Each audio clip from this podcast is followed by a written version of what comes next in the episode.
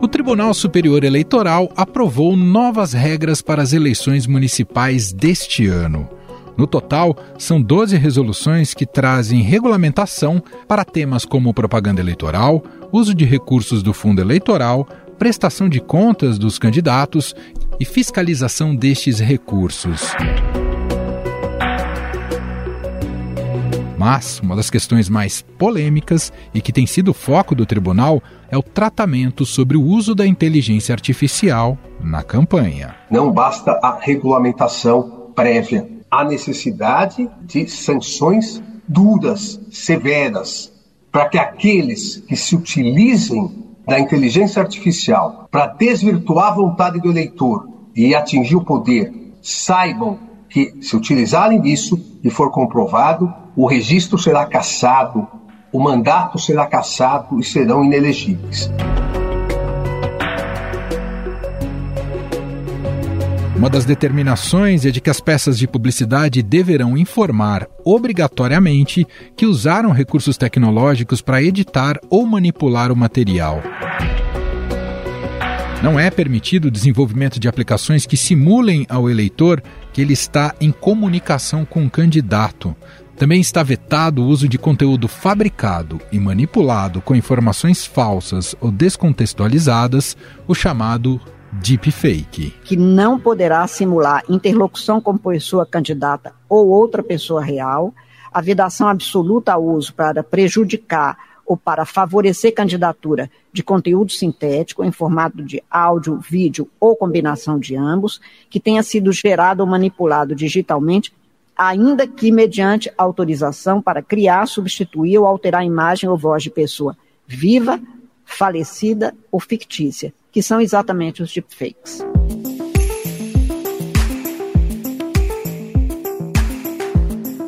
Para se ter uma ideia dos perigos do mau uso da tecnologia, em dezembro do ano passado, o prefeito de Manaus, Davi Almeida, foi alvo de um áudio no qual uma voz emulada e falsamente atribuída a ele proferia ofensas contra professores.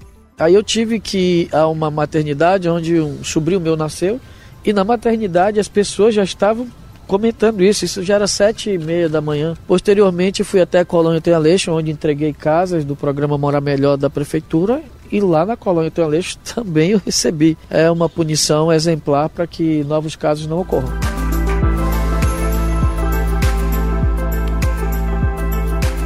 A origem do áudio está sendo investigada pela Polícia Federal, mas já se sabe que a peça foi montada com ferramentas de inteligência artificial.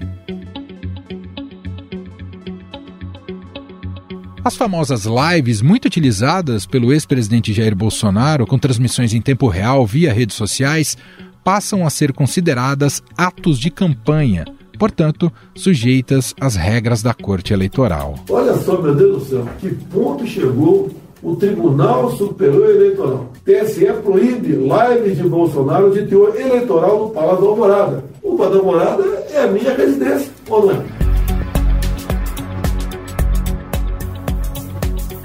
Além disso, o vídeo não pode mais ser retransmitido por emissoras de TV, rádio ou canais digitais.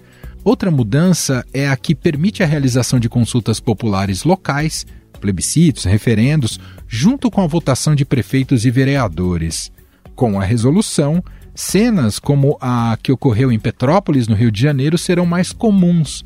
Em 2018, os eleitores da cidade fluminense foram às urnas para as eleições gerais e com a votação para presidente, governador, senador e deputados, opinaram sobre o uso da tração animal em charretes turísticas. Os eleitores de Petrópolis participaram de um plebiscito e decidiram pelo término do uso de cavalos em charretes de passeios turísticos.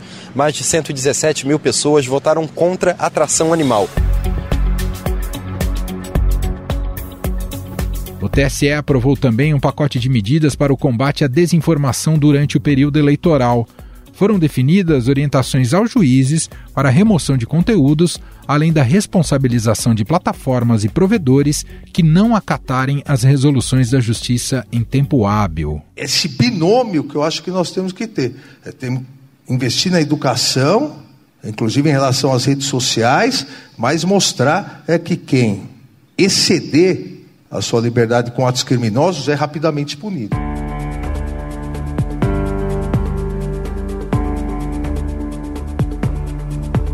As propostas do TSE incorporam a decisão do Supremo Tribunal Federal sobre a oferta de transporte público no dia da eleição. O documento prevê que o poder público deve tomar as medidas para assegurar o serviço de forma gratuita, com frequência compatível à dos dias úteis. O poder público, em comum acordo com a Justiça Eleitoral e sem nenhuma distinção entre eleitores e sem a veiculação de propaganda partidária ou eleitoral, poderá, um, criar linhas especiais para as regiões mais distantes dos locais de votação. 2. Valer-se de veículos públicos disponíveis ou requisitar veículos adaptados para o transporte coletivo, como ônibus escolares.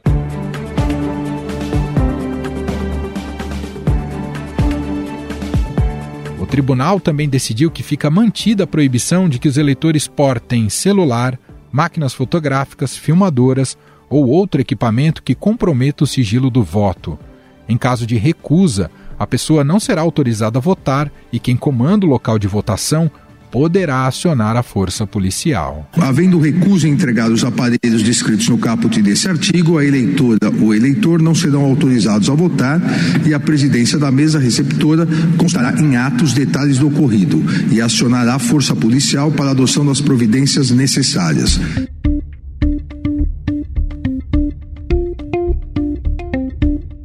Também foi proibido pela Corte Eleitoral o porte de arma de fogo em sessões eleitorais, inclusive por agentes públicos de segurança, que devem ficar a 100 metros do local de votação e só podem se aproximar do espaço em caso de autorização judicial expressa. A medida vale para as 48 horas que antecedem a votação e as 24 horas posteriores. Com a decisão, as mais de 640 mil pessoas que possuem o registro de colecionador de armas, atirador profissional ou caçador, os chamados CACs, deverão deixar as armas em casa no dia do pleito. Uma outra importante decisão foi a obrigação para que os partidos destinem um percentual de recursos financeiros e de tempo de rádio e TV para candidaturas indígenas. Os ministros ainda vão decidir se a mudança começa a valer já nas eleições municipais de 2024 ou se é necessário um prazo maior para a implementação. Os indígenas no Brasil demoraram 164 anos para fazer seu primeiro parlamentar indígena, 195 anos para fazer sua primeira deputada federal indígena. Demorou 200 anos para eleger uma primeira mulher indígena presidente de comissão. E demorou também 200 anos para ter um Ministério dos Povos Indígenas.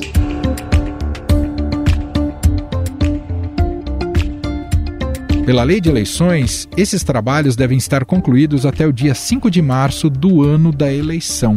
Vale lembrar que as eleições vão ocorrer em 5.568 municípios brasileiros. Elas estão previstas para os dias 6 de outubro, primeiro turno, e as cidades que têm segundo turno no dia 27 de outubro. Afinal, de que forma essas resoluções sobre a inteligência artificial vão propiciar eleições mais justas? Quais serão os papéis das plataformas neste processo? Sobre este tema, nós vamos conversar com Heloísa Massaro, diretora do Internet Lab, Centro Independente de Pesquisa em Direito e Tecnologia. Olá, Heloísa, seja bem-vinda, tudo bem? Oi, Emanuel, tudo bem? É um prazer estar aqui, obrigada pelo convite. Bom, Heloísa, o TSE então aprovou nessa semana essas novas regras, né, que começam a valer nas eleições deste ano, e entre elas há dispositivos sobre o uso irregular da inteligência artificial.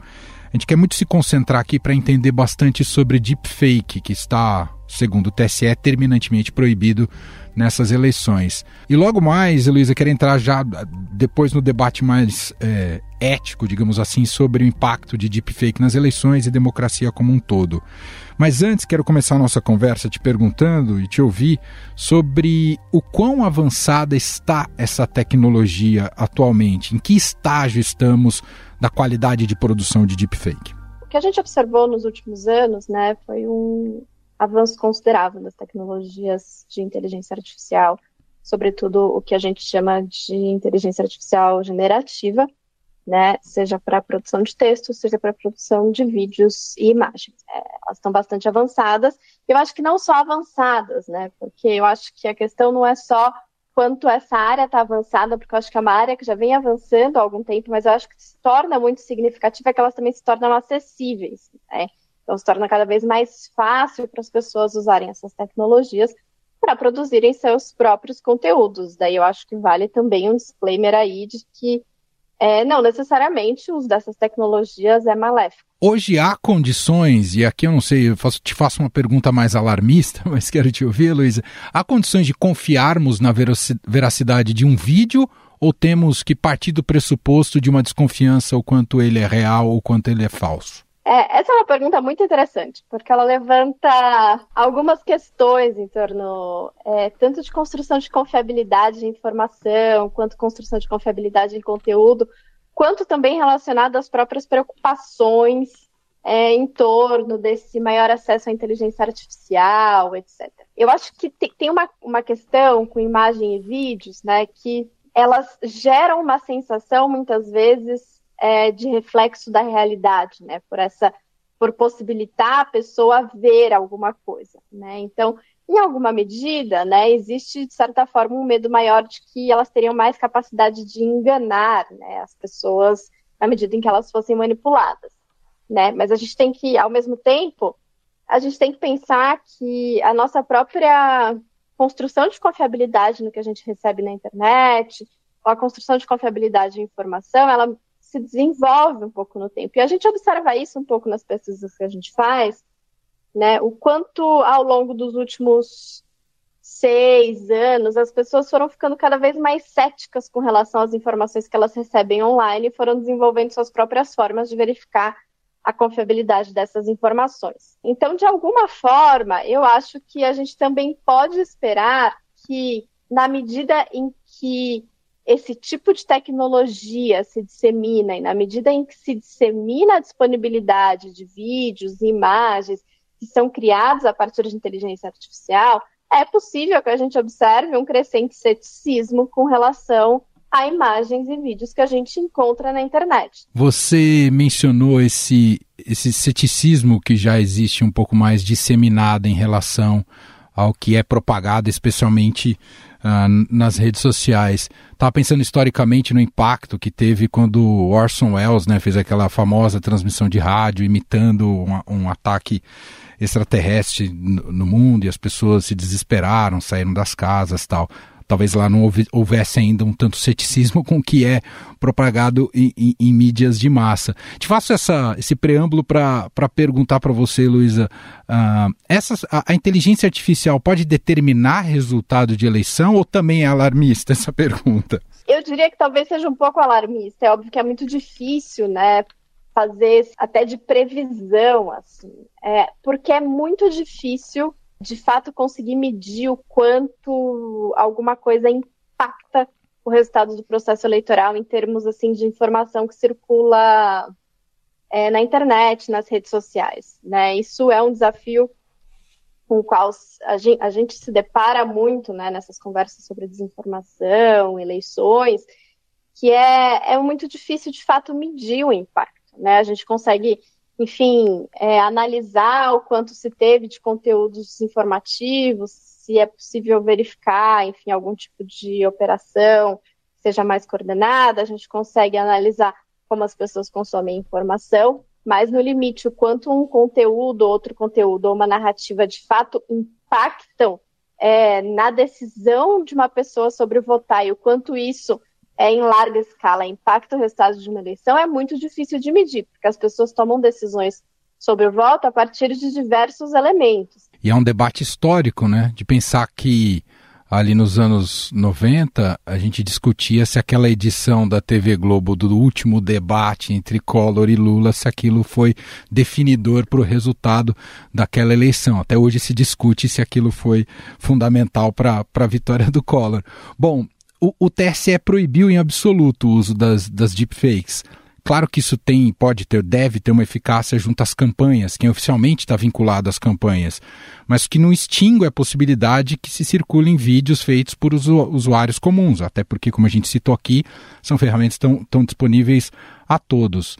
É, sem um compromisso efetivo das plataformas, Heloísa, a medida do TSE pode ter um efeito reduzido? Sim, existe uma, uma, até uma dificuldade em responder essa pergunta, porque a gente ainda não tem o texto final da resolução. Né? A gente tem o, o release do, do TSE, né, a comunicada do TSE, mas assim, exatamente como essa proibição foi construída em termos da regulação, a gente ainda não tem acesso ao texto final, o TSE ainda não publicou, deve estar publicando nos próximos dias. Se a gente considera um pouco ali a minuta, onde a gente já tinha umas previsões de rotulação é, de conteúdos de inteligência artificial, e imaginando que talvez deva seguir um pouco pelo mesmo caminho, de vedar que campanhas utilizem esse tipo de tecnologia para é, falsear a percepção do eleitor, existe um impacto significativo no que tange as campanhas oficiais e no que tange os candidatos. Né? Os candidatos eles têm que ser responsáveis em alguma medida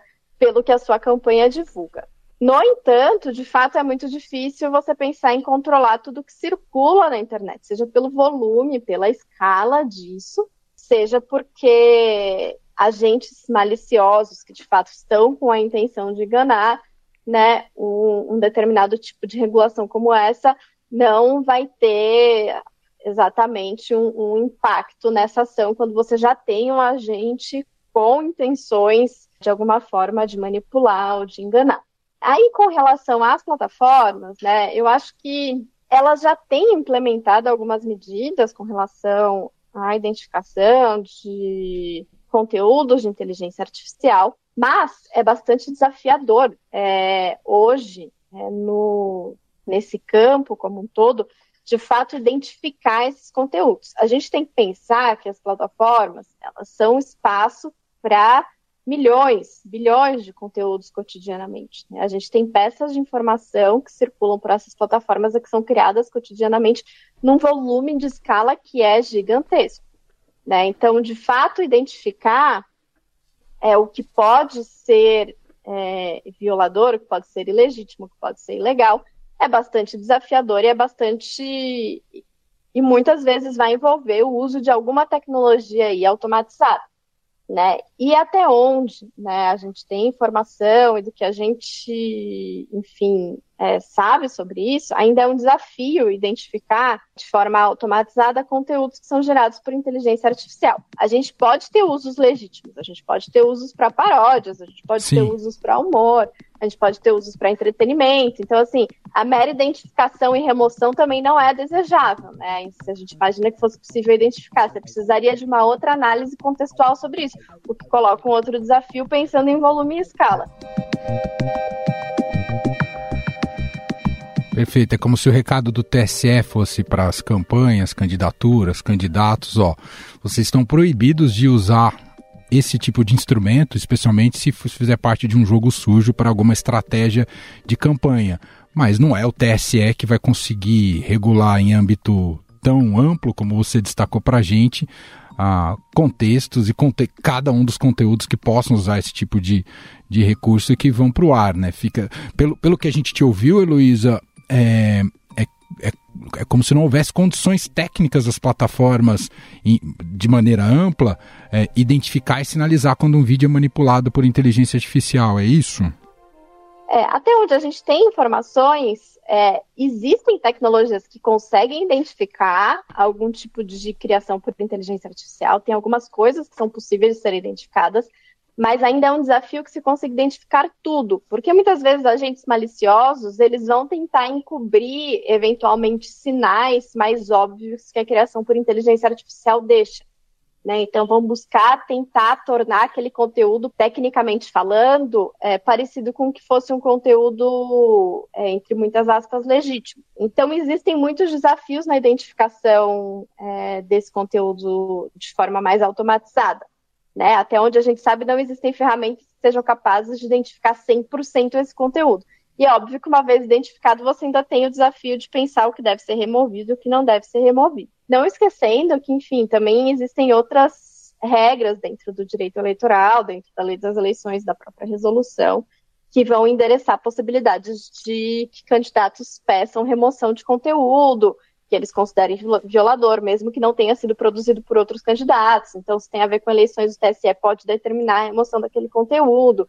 Então, é, ainda existem esses outros mecanismos que podem eventualmente ser acionados. Mas sempre parece que é um jogo que começa perdido, não é, Luísa? Porque o tempo da justiça nunca será o tempo de uma simples publicação de uma peça até ela ser removida. O estrago já terá sido feito em alguma medida, não é? Esse é o grande desafio de discutir remoção, de, principalmente remoção de conteúdo, né? É, quando o conteúdo ele é publicado, muitas vezes antes sequer de que se identifique que ele é manipulado, se identifique que ele é, traz algum problema, Muitas vezes ele já viralizou quando você consegue fazer essa análise, quando você consegue pedir essa remoção de conteúdo, porque é muito rápido.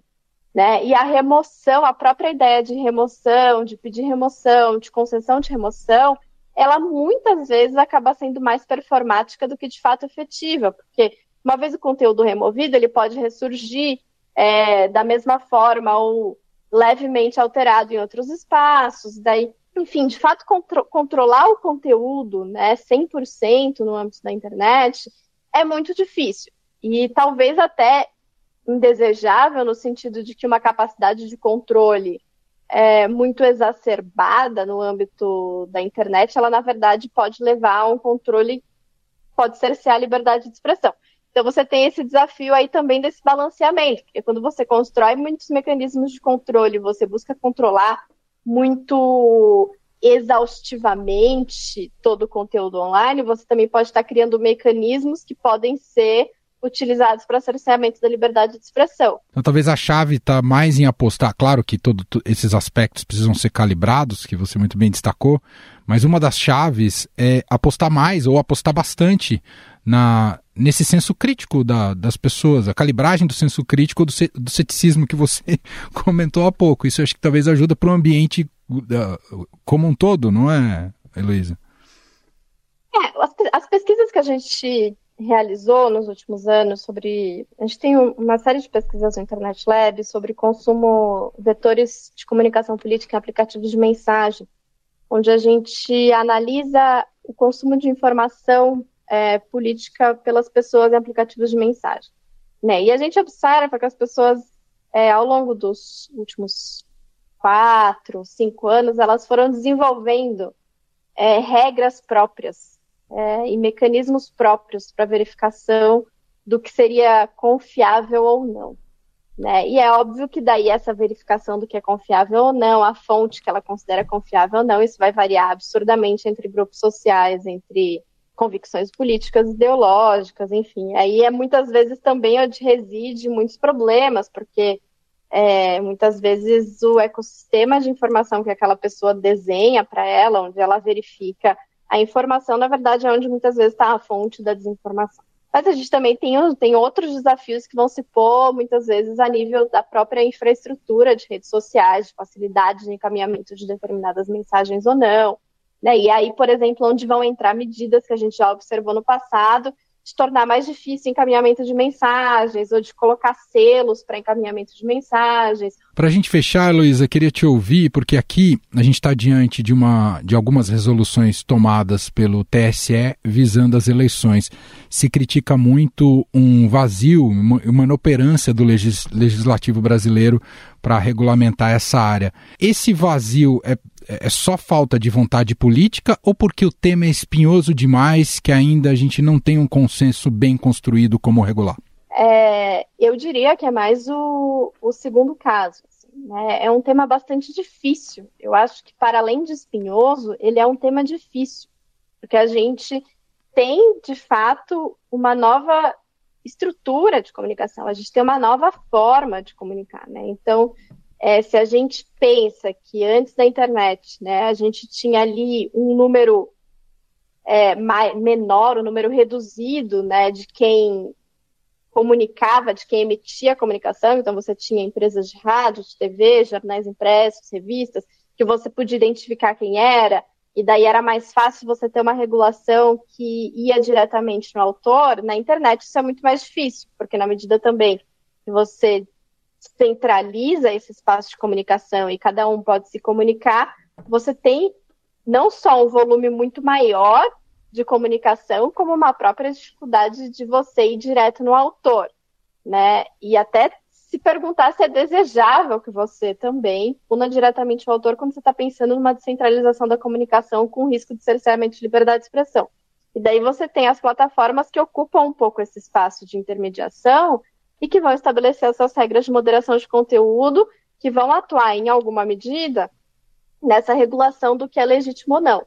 Mas é, com o desafio da escala, com o desafio de aplicação contextual, com o desafio de que uma regulação que incida, né, ou que gere uma regulação que apenas gere responsabilidade das plataformas, ela tem o risco de trazer o efeito colateral do cerceamento da liberdade de expressão, porque a gente está falando de atores que vão operar numa lógica econômica. Então, se você responsabiliza esse ator por determinados conteúdos, né, e pede para que ele remova e que ele faça essa avaliação, você sempre tem o risco de que ele vai buscar evitar ou minimizar o risco econômico dele. Então, ele vai estar mais preocupado com compliance, muitas vezes, e com não ser multado, do que, de fato, é, buscando construir melhores práticas e construir um ambiente mais íntegro. Né? Mas a gente tem o projeto de lei 2630, que está sendo, enfim, está sendo debatido pelo Congresso, é, e que busca aí um pouco caminhar entre todos esses elementos a serem considerados e equilibrar ele de alguma medida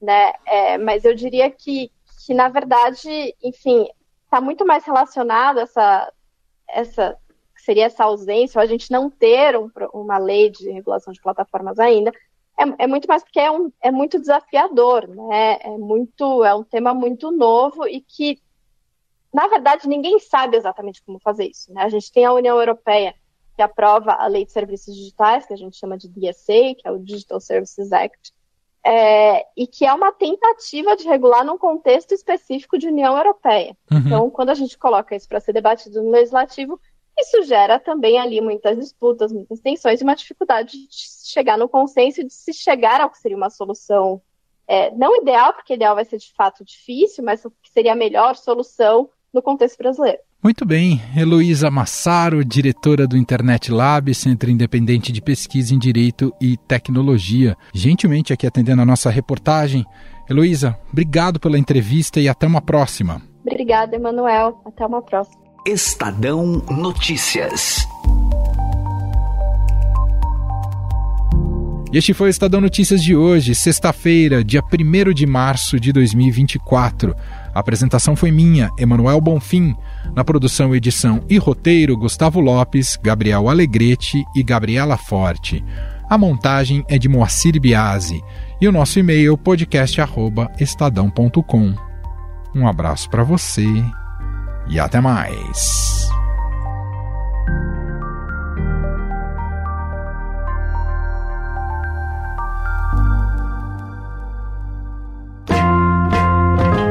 Estadão apresenta o podcast No Ritmo da Vida, com Antônio Penteado Mendonça. Uma série que trata de diferentes aspectos do cotidiano, com temas que buscam melhorar a qualidade de vida e as expectativas das pessoas, entrevistando convidados renomados para tratar dos mais variados assuntos do dia a dia. Episódios inéditos todas as terças-feiras, disponíveis nas plataformas de podcast e pelo site estadão.com.br barra Eldorado. Uma realização da Rádio Eldorado com patrocínio da CNSEG, a Confederação Nacional das Seguradoras.